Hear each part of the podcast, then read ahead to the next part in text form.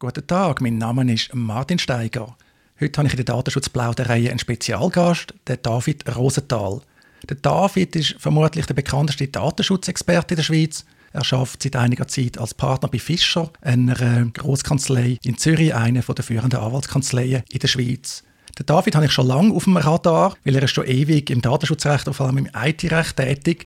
David, ich mag es ein bisschen erinnern an dein Buchprojekt Internet, irgendwann Ende 90er Jahre, wo du eigentlich Unternehmen erklärt hast, was sie über das Internet und das Recht wissen müssen. Aber ich habe dich auch noch als Pionier vom IT-Journalismus in der Schweiz kennengelernt. Herzlich willkommen in der Datenschutzblasenreihe, David. Jetzt, wenn jemand dich noch nicht kennt, man findet viel online über dich. Was sollte man unbedingt über dich wissen? Ja, ich glaube, du hast schon, schon ein paar Sachen gesagt. Ich passe, glaube definitiv nicht ins Schema vom klassischen Jurist. Eigentlich habe ich angefangen als Softwareentwickler, dann bin ich Journalist geworden und erst dann, die Leute haben schon nicht geglaubt, dass ich irgendwann einmal den Abschluss wird schaffen habe ich dann auch noch äh, meinen Abschluss äh, gemacht und das gibt eine schöne Mischung, wo ich glaube vielleicht auch ein bisschen zum Ausdruck kommt, wenn ich mal ein bisschen deutlicher werde, wenn ich mich zu gewissen Themen jetzt auch zu dem Thema hier Datenschutz äußere. Aber die Leute sollen einfach selber lesen und sich dann eine Meinung darüber bilden oder hören. Genau, du hinterlässt schon seit Ewigkeiten Spuren online. Das ist zum Teil wirklich faszinierend. Ich habe kürzlich festgestellt, dass du früher noch so vollwertige juristische Beiträge geschrieben hast, aber mit dem Titel Publizist. das ist sehr faszinierend gewesen. Der Anlass, wieso wir heute miteinander reden, ist die sogenannte Methode Rosenthal. Die Methode Rosenthal wird zwei Jahre alt. Du hast gerade eine umfangreiche FAQ, also eine Sammlung mit Fragen und Antworten dazu veröffentlicht, wie du überhaupt dein Wissen grosszügig teilen Die Links übrigens zu all diesen Sachen tun wir dann in die Show Notes. Ja, David, was ist die Methode Rosenthal? Was hast du erfunden?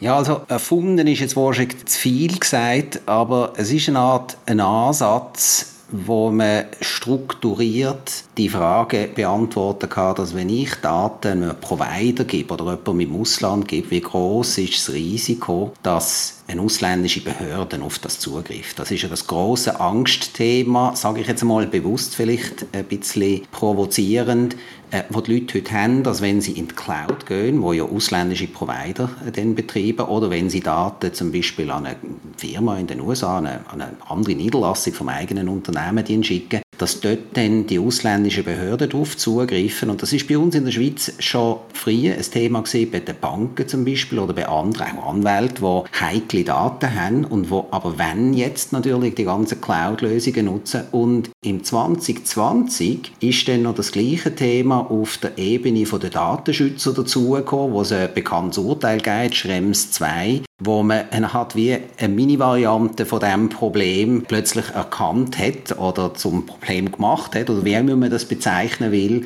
wo man gesagt hat, es sei ein Riesenproblem, dass wenn Daten irgendwo in die Nähe von den USA kommen, dass die amerikanischen Nachrichtendienste auf die Sachen können zugreifen und dann ist die große natürlich Frage losgegangen, wie kann ich das herausfinden, ob das so ist und, und ich weiß das ja alles nicht so wahnsinnig genau und, und wie das alles muss beurteilt werden dann hat man am Schluss im Prinzip ganz viele Informationen, rechtliche Angaben, faktische Angaben, interessieren sich für das. Und das, was ich gemacht habe, ist, ich habe gemerkt, dass ich das nicht einfach wie ein Jurist normalerweise in ein schönes Memo rein tue, wo ich die Argumente 1, 2, 3 aufzähle und dann habe ich ein klares Ergebnis, sondern ich habe so viele quasi wie Moving Parts, Variablen, dass ich ein anderes Tool brauche, eine andere Methode, um die miteinander in Bezug zu kriegen. Und dann habe ich herausgefunden, dass Excel für das super ist und habe dann quasi wie all die Voraussetzungen, die mir passieren, dass, ich sage es jetzt auch wieder deutlich, der Shit hits the fan, also dass es zu dem Zugriff von den ausländischen Behörden kommt.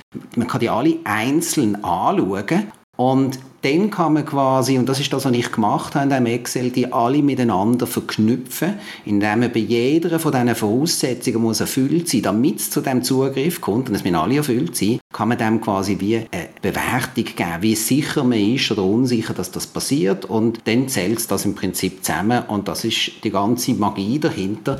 Und das Ganze führt dann am Schluss zu einer Zahl, und die Zahl sagt einem eigentlich, wie sicher man ist oder unsicher, dass das eben passiert oder nicht passiert passiert. Und das hat den Leuten wahnsinnig gut gefallen, weil es nicht das normale Juristen-Blabla ist, oder?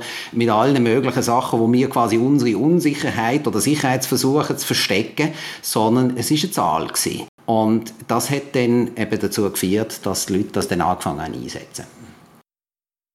Du hast gesagt, es ist eine Art Magie mit der Zahl. Ja, es ist nicht, es kommt darauf an. Aber die Zahl ist auch eine häufige Kritik, die ich höre, gerade auch aus netzpolitischen Kreisen, gerade auch aus Kreisen von Datenschützern. Wie begegnest du dieser Kritik, dass die sagen, ja, 5, irgendwas Prozent in fünf Jahren oder in 50 Jahren oder was es dann ist, das ist doch gar nicht möglich, man hat nicht genug Informationen, das ist eine Skigenauigkeit.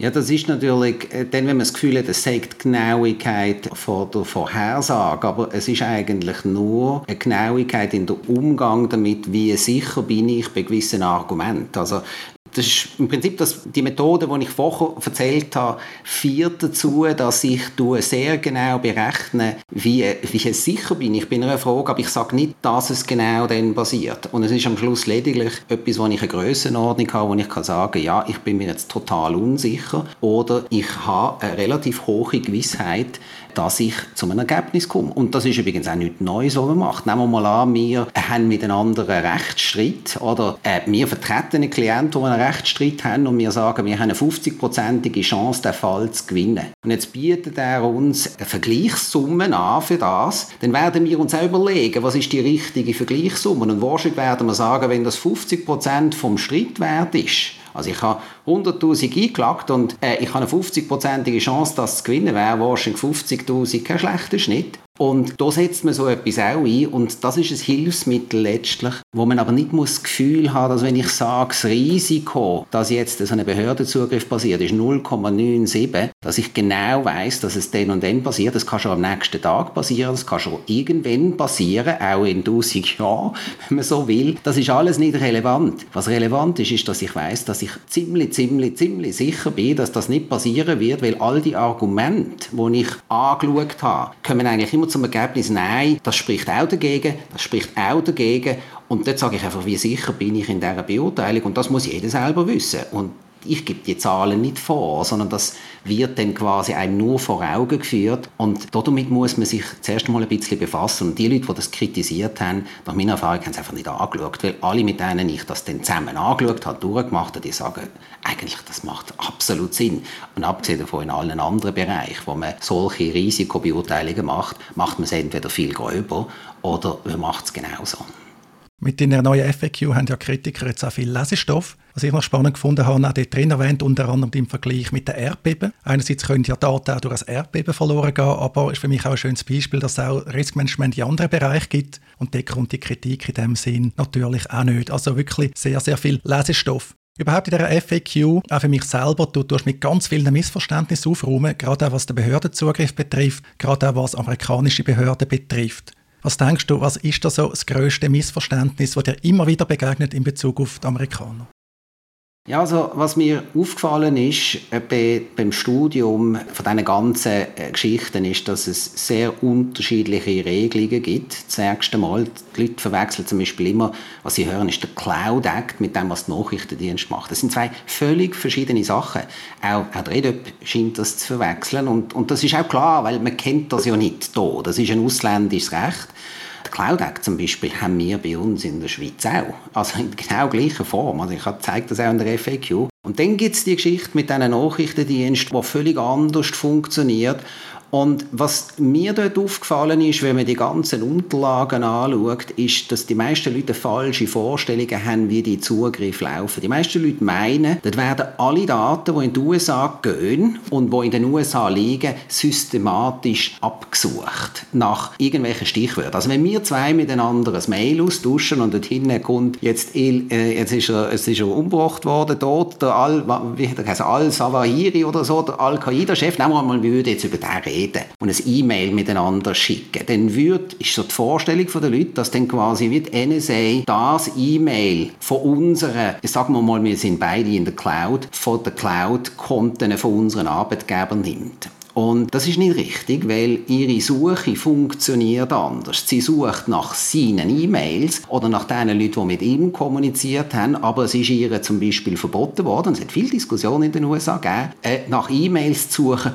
über die Person. Und damit fällt zum Beispiel schon ganz viel weg, Und dann merkt man plötzlich, dass so Vorstellungen, dass es hat zum Beispiel eine Behörde gegeben, die sich überlegt hat, dass je mehr E-Mails ich irgendjemandem anschicke oder je mehr Datentransfer ich transferiere, desto höher ist das Risiko, dass meine Daten abgehört werden, eigentlich falsch ist. Sondern es kommt darauf an, mit wem kommuniziere ich und bei welchem Service bin ich dabei. Und wenn man das dann anschauen, dann merkt man, dass man muss auch anders an das Problem heranzugehen, um herauszufinden, ob man ein Risiko hat. Weil äh, das Risiko besteht schon. Also, und das ist auch so, dass das durchaus etwas Heikles ist. Aber dann sollte man sich auch die Mühe machen, das genauer anzuschauen. Und für das habe ich eben dann auch gemerkt, als ich die FAQ geschrieben habe, bei mir, ich kann mir am Anfang vorstellen, es soll alles nur fünf Seiten lang werden. Am Schluss sind es jetzt 94 Seiten geworden. Aber ich habe gemerkt, es ist wichtig, genau das Thema, weil da so wenig Wissen bei uns rum ist, weil es ist ja nicht Schweizer Recht, aufzuarbeiten mit den ganzen Belegen und den Leuten so ein bisschen eine Vorstellung zu geben, was das denn würde bedeuten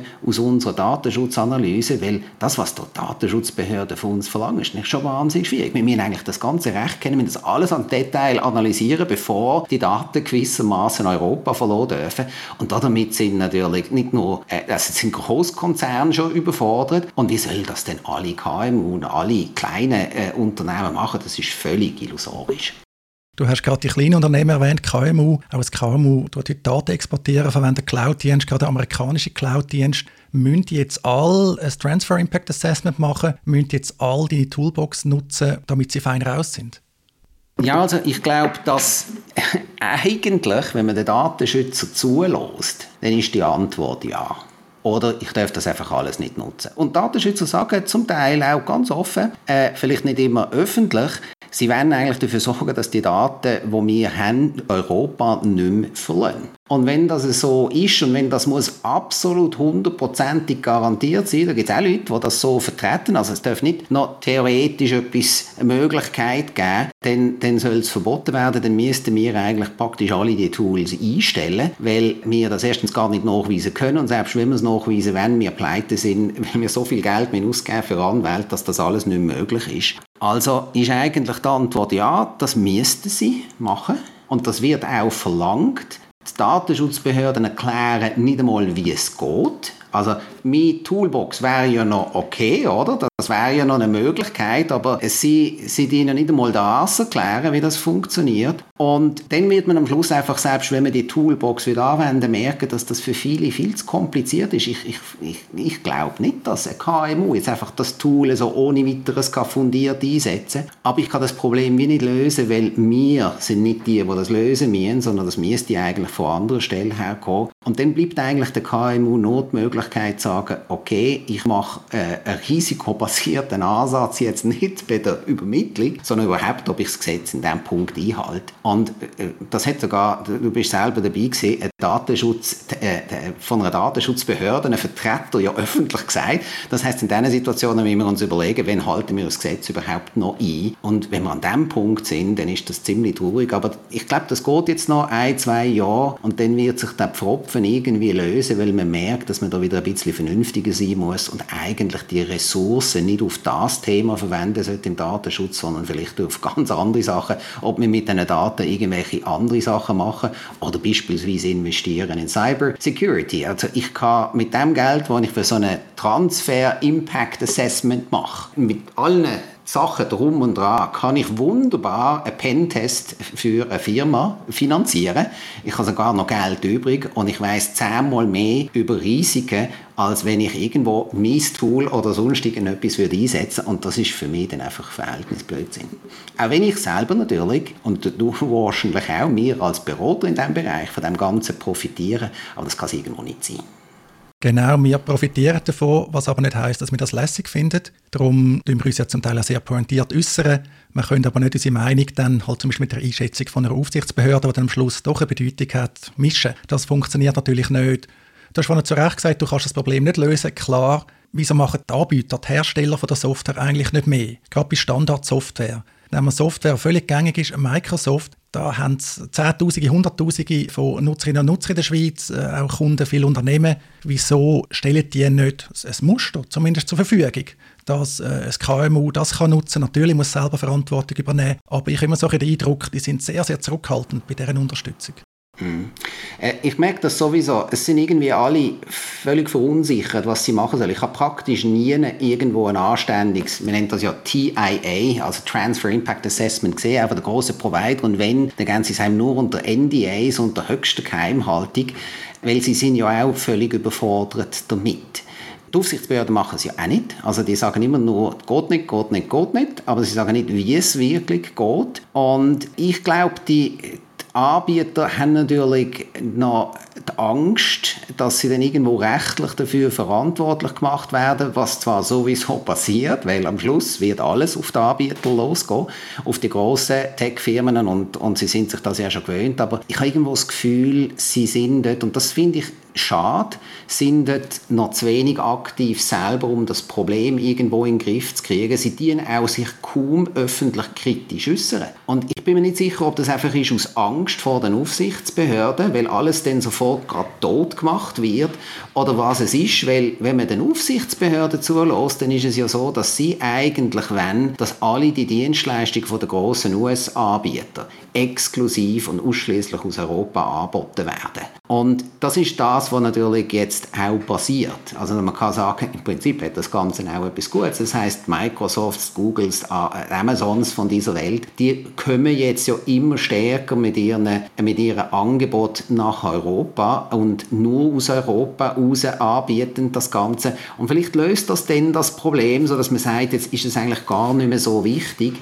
Oder vielleicht ist es so, dass halt einmal ein Gericht muss entscheiden und sagen, ihr habt euch hier ein bisschen verrennt. Ich fände es an sich gut, wenn eine Aufsichtsbehörde käme oder wenn zum Beispiel eine grosse Branchenorganisation käme und wir werden unter dem neuen Datenschutzgesetz auch die Möglichkeit haben. Es gibt ja so die Art wie Standardisierung oder nicht Zertifizierung, sondern ein anderes Instrument, das vorgesehen ist und man käme und würde für ein paar klassische Use Cases die Analysen machen und sagen, das kann man einsetzen.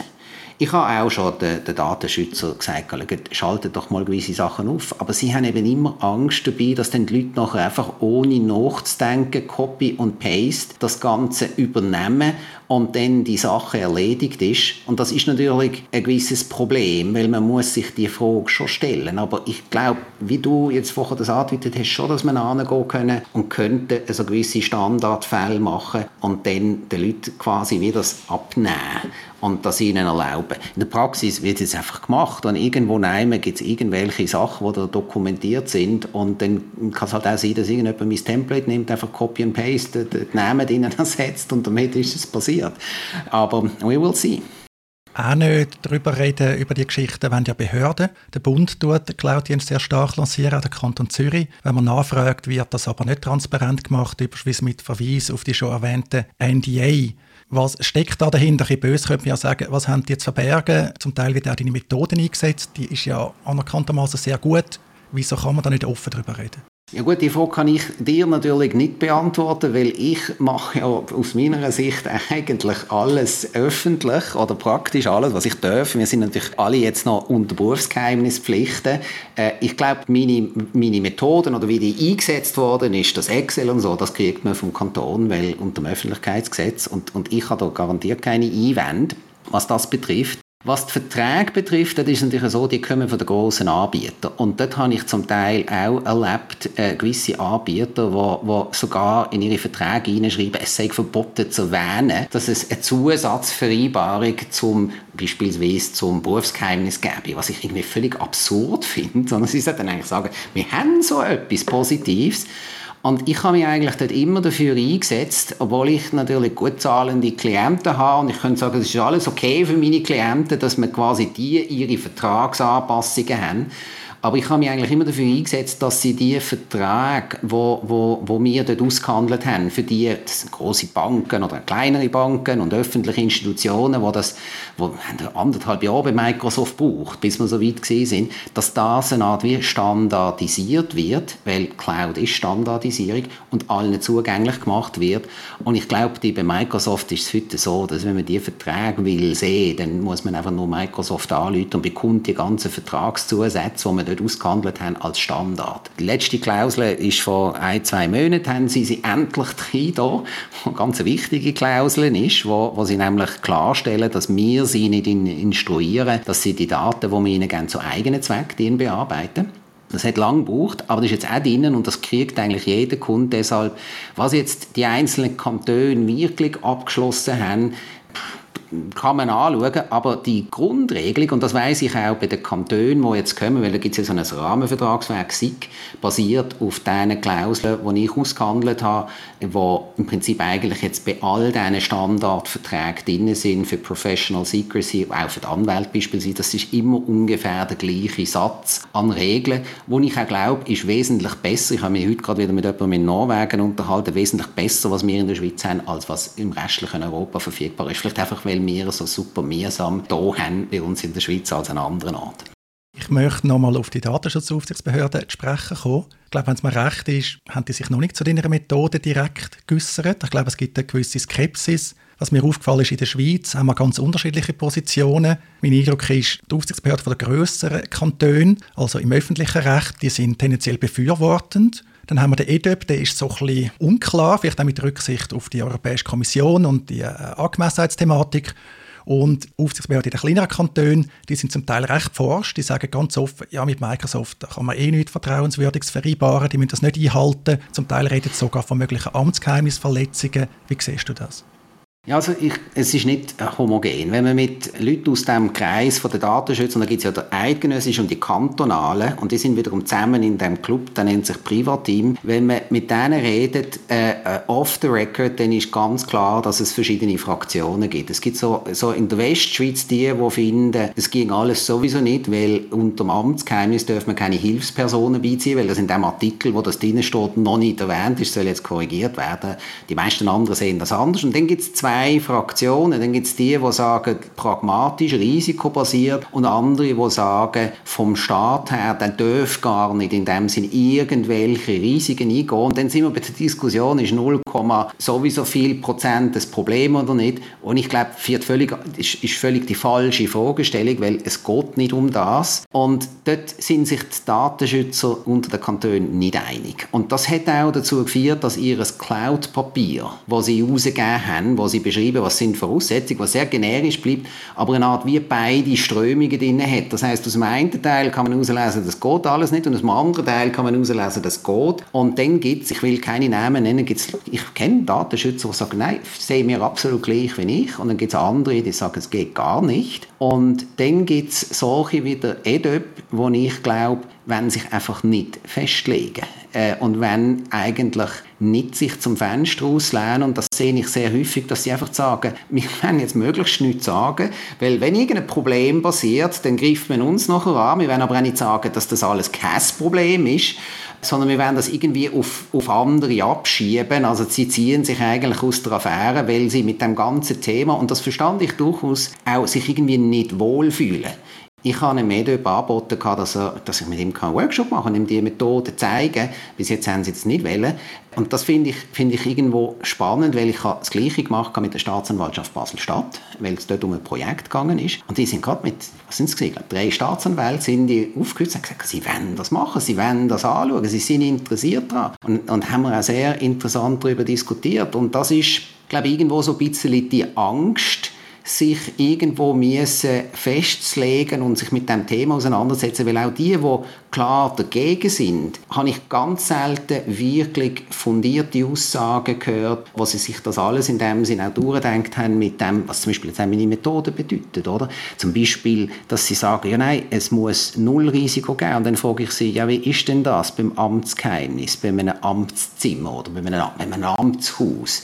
Wenn null Risiko muss bestehen, bedeutet denn das, dass ich eine Fensterdicke von zwei Zentimeter, ist das okay? Also komme ich mit jedem Rambock sofort rein. Oder müsste es ein Meter dick sein oder zwei Meter, weil ich könnte ja vielleicht mit einem Panzer aufmarschieren oder ich könnte irgendwie etwas anderes machen. Sagen sie, ja nein, das ist, das ist Datensicherheit, das ist anders. Und dann merke ich, dass, dass sie sich das gar noch nicht überlegt haben, dass auch der ausländische Behördenzugriff, wo das Angstthema ist, eigentlich ja nichts anderes als Datensicherheit ist. Wir versuchen, unsere Daten sicher zu halten vom ausländischen Staat mit allen möglichen Maßnahmen. Da gibt es nicht nur Verschlüsselung, da können wir auch rechtliche Tricks quasi einsetzen. Und genau die werden in meiner Methode angeschaut, die rechtlichen Tricks, die man brauchen kann, äh, wenn man so will, will sagen. Und, und dann merkt man, das ist eigentlich genauso ein Datensicherheitsthema. Äh, weil am Schluss will ich als betroffene Person nicht, dass meine Daten in die Hände von Unbefugten kommen. Und äh, ob jetzt das äh, Cybercriminals sind oder ausländische Staaten, ich sage jetzt nicht mal, ist mir egal. Ich habe mehr Angst eigentlich vor den Cybercriminals, weil die machen wirklich alles mit meinen Daten als der Rest. Aber auch den Rest will ich nicht. Und das ist eine Frage von der Datensicherheit. Und dort sind eigentlich alle einer Meinung, dass das nicht hundertprozentigen Schutz gibt. Und deshalb ist es manchmal vielleicht ein bisschen die Frage, wie, wie betrachten wir das Ganze? Geht es eigentlich um, um ein Restrisiko, dass ich sage, okay, ein Prozent der Daten gehen in die Hände von diesen ausländischen Behörden, das ist schon falsch, beschreibe ich auch in meiner FAQ, das ist ein Denkfehler, den man da macht. Oder äh, sage ich, ich bin einfach nicht absolut sicher, wie nichts im Leben absolut sicher ist, dass das Zeug hundertprozentig in jeder Situation über die nächsten so und so viele Jahre verhebt, aber ich bin so sicher, wie ich kaum bin, bei Themen, dass das geht. Und dort kommen wir an einen sehr interessanten Punkt, weshalb ich auch glaube, dass das Thema im Moment halt einfach emotional ist, weil es die Leute objektiv und sachlich noch nicht ganz verstehen, dass es eigentlich viel wichtigere Themen gibt bei diesen Cloud-Einsätzen. Also mir macht viel mehr Sorgen, Sorgen. Die Abhängigkeit, jemand, auch ein Staat, in einen einzelnen Provider gibt, wenn er in die Cloud hineingeht. Und wenn man sich dann vorgestellt, wie komme ich denn wieder von der Cloud weg? Was ist, wenn die nicht, wenn, ich mache mir nicht Sorgen davor, dass jetzt NSA in der Microsoft Cloud oder in der Schweiz gespeichert ist, die Daten darauf zugreifen. Ich mache mir eher Sorgen, dass aus irgendeinem Grund mal jemand auf die Idee kommt und sagt, ich stelle den Service ab. Und dann habe ich nicht mehr Zugriff auf die Daten. Und diese Fragen wären für mich viel wichtiger anzuschauen und die, werden, die, die gehen irgendwie unter in dieser Lawful Access-Diskussion, die aus meiner Sicht viel zu viel Gewicht hat. Das sind übrigens auch Fragen, die ich viel von IT-affinen Leuten natürlich höre und die eigentlich auch datenschutzrechtliche Fragen sind. Also Zugänglichkeit und so weiter gehört ja auch dazu. Es ist also nicht nur der Behördenzugriff. Beim Behördenzugriff, wieso eigentlich der Fokus auf die USA? Wieso sind immer amerikanische Behörden der Endgegner? Ich meine das zweierlei oder vielleicht sogar dreierlei. Einerseits in der Schweiz, du hast schon erwähnt, wir haben auch einen gewissen Überwachungsstaat. Europa genauso, gibt es auch Rechtsprechung dazu. Es gibt andere äh, unsichere Drittstaaten auf der Welt, die für die IT auch sehr wichtig sind. Woher kommt der USA-Fokus?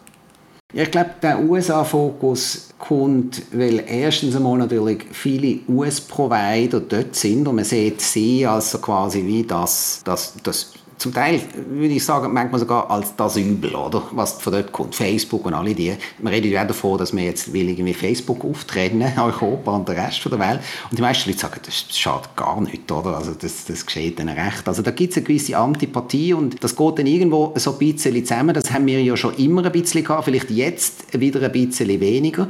Und dann ist es natürlich so, das Thema ist ja nicht gekommen, weil sich Datenschützer das ausgesucht haben. Man hat ja die ganze Rechtslage alles kennt und hat nicht das Gefühl gehabt, dass man irgendetwas machen muss. Man hat all die Sachen, die man jetzt weiß, hat man schon vor fünf und zehn Jahren gewusst. Oder Snowden Caution, was ist es 2013, dann sind alle Sachen bekannt worden. Wir haben ein neues Datenschutzgesetz gemacht. Das Parlament hat das verabschiedet, nichts geändert. Das ist eine der ganz wenigen Stellen, wo nichts schärfer geworden ist im internationalen Austausch. Und dann ist eben der Fall gekommen, den ich vorher erwähnt habe, der Schrems-2-Fall. Und dort hat eine Art wie, dass der EuGH dann letztlich gesagt hat, die USA sei ein Problem. Und jetzt rennen alle wie wild und blind auf das Thema zu, versuchen das irgendwie möglichst beflissentlich zu lösen und realisieren nicht, dass das irgendwo, wie, wie du sagst, ein, ein Thema wäre, wenn wir das wirklich ernst nehmen, eigentlich die ganze Welt betrifft. Wir haben für ganz viele, wir machen so Verträge für, für so internationale Konzerne, wo in ganz viele Länder gehen, haben wir andere Länder angeschaut. Also da wird es mir im Vergleich, und ich rede jetzt nicht einmal von Russland und China, im Vergleich zum amerikanischen Recht wird es mir in anderen Ländern wirklich Angst und Bange. Und dort diskutiert fast niemand davon, aber dort gibt es eben in den EuGH-Entscheid. Und das ist für mich so ein bisschen das Problem. Sie rennen einfach dem Zeug nach und wenn sie jetzt dort möglich machen, gewisse sehen jetzt ihre ideologische Chance, die ganzen Daten in Europa zu packen und abzuschotten. Und Leute wieder reden, äh, wenn der Teil kann sich äh, deine, deine Andeutung, die du vorher gemacht hast, wenn jetzt irgendwie so versuchen, es allen recht zu machen, äh, weil er, er handelt nicht ideologisch allen recht zu machen, zu schauen, dass die Schweiz nicht aus der Reihe tanzt aus Sicht von der EU, weil es gibt ja jetzt den Angemessenheitsbeschluss, wo sie noch darauf warten, wo ich glaube, das wird gar nicht ausmachen. Und man dann irgendwie so versucht, jetzt einfach mal abzuwarten, was ist, aber es ist ja nicht eine Diskussion, die gekommen ist und lanciert wurde von den Datenschützern, sondern sie versuchen jetzt einfach irgendwo mit dem umzugehen, weil sie sehen jetzt halt ihre Chancen. Aber du hast recht, also wenn du all die anderen Sachen anschaust und wenn du das alles beim Wort nimmst, dann dürfte man eigentlich in ganz viele Staaten nicht mehr schicken schicken. Und man müsste auch in all diesen Fällen all die internationalen Transfers anschauen, weil in dem Microsoft-Vertrag steht nicht drin, dass die Daten nur in die USA gehen. In dem Microsoft-Vertrag gehen sie überall nach Europa und jetzt aus Sicht vom Berufsgeheimnis oder Amtsgeheimnis ist jedes Ausland das Thema. Aber es ist halt eben trotzdem der Angstgegner, und Datenschützer, wie übrigens auch, auch in anderen Bereichen, die Aufsichtsbehörden, sehen eigentlich nur in den USA ein Risiko, vielleicht einfach, weil darüber auch so viel geredet worden ist. Die Realität können wir natürlich nicht wegdiskutieren, auch so noch mit dem Blick auf die Zukunft. Ich habe es sehr interessant gefunden in einer FAQ, was du dazu gesagt hast, wie sich das könnte entwickeln könnte. Es gibt jetzt ja die Pläne für das Transatlantic Data Privacy Framework zwischen der Europäischen Kommission und der amerikanischen Regierung, wo offensichtliche Probleme damit wieder kommen, Executive Order und so weiter. Wie glaubst du denn, endet das? Gehst du also davon aus, dass nicht nur noch weiter angezogen wird, rund um Europa, inklusive Schweiz, die Datenmauer, sondern dass man da mit der Zeit eine Lösung wird finden? Ich habe deine FAQ ein bisschen so verstanden, dass ich das wirklich von selber könnte lösen könnte.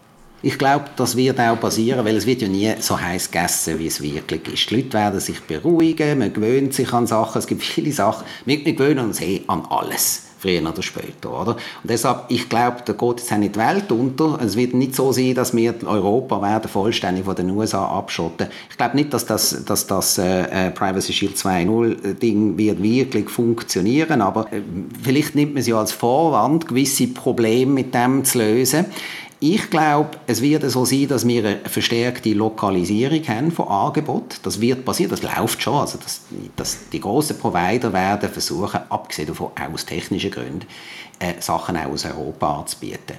Und selbst bei diesen Lösungen, wo zum Beispiel Microsoft verspricht, dass jetzt so die EU Data Boundary, wo sie sagen, es wird alles nur aus Europa gemacht, selbst dort wird es noch Zugriff aus den USA geben. Aber irgendwann wird, man dann, wird sich das Thema totgelaufen haben, man wird anfangen, ein bisschen Augen zudrücken und nicht mehr so genau schauen. Man wird das Ganze vielleicht dann nicht mehr den risikobasierten Ansatz nennen, sondern wird dann irgendeinen neuen Namen geben und wird sagen, ah, das wollen wir nicht, das geht ja nicht, aber man wird es dann irgendwie anders bezeichnen, wird sich das alles still und heimlich auflösen, ohne dass man das Ganze äh, wirklich äh, eigentlich konzeptionell richtig angegangen ist und mal einfach gewisse Sachen ausgeräumt hat, weil alle wissen ja, das geht ja nicht, was Datenschützer verlangen. Das, das funktioniert nicht.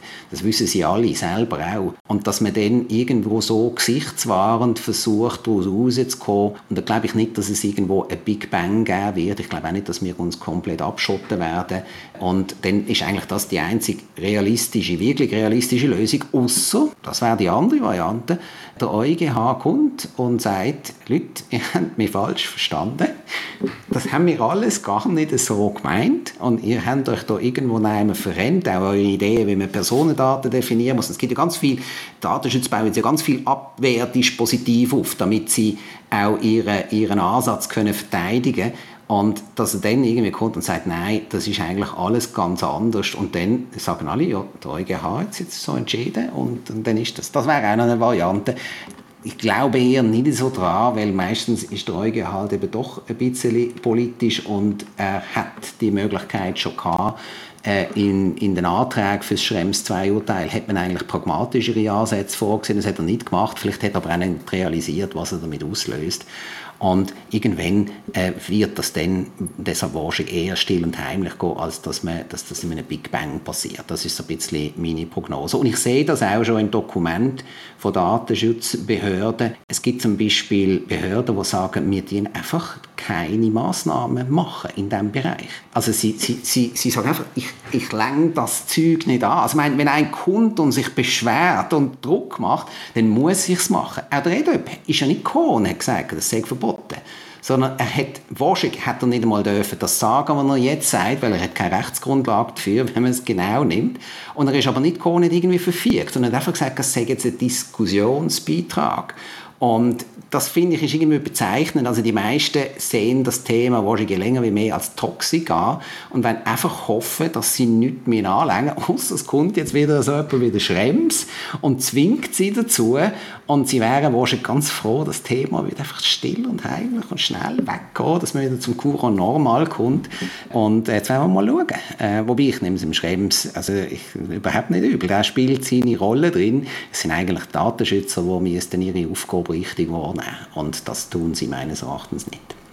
Das ist eine erfreulich optimistische Einschätzung. Ich werde die Einschätzung auch nutzen, um zum Ende von unserem Gespräch. Du hast einmal mehr natürlich viel Erfahrung, viel Fachwissen teilt. Vielen Dank für das. Das ist aber für mich auch noch Anlass für eine letzte Frage. Du weißt, ich bin ein Fan davon, Wissen zu teilen, aber wir haben ganz viele Kollegen, auch in der Datenschutzszene, überhaupt im Recht, die das noch nicht so sehen. Die häufig grossartige Beiträge veröffentlichen, aber die sind hinter einer Paywall oder verstauben gedruckt in der Bibliothek, es liest kaum jemand. Gibt es etwas, wo du unseren Kolleginnen und Kollegen kannst sagen, hey, teilt uns Wissen teilen, es lohnt sich? Ja, ich habe das immer gemacht. Ich habe das eigentlich immer gemacht. Es ist nicht immer ganz einfach, weil es gibt zum Beispiel gewisse Verlage, die das einfach partout nicht machen. Und, und ich bin einer von den wenigen, die sie dann, die sie zum Teil zu Ausnahmen gezwungen haben. Das gibt es natürlich. Und, und dort habe ich natürlich ein Problem, wenn ich in einem Buch so etwas schreibe, wo das nicht geht.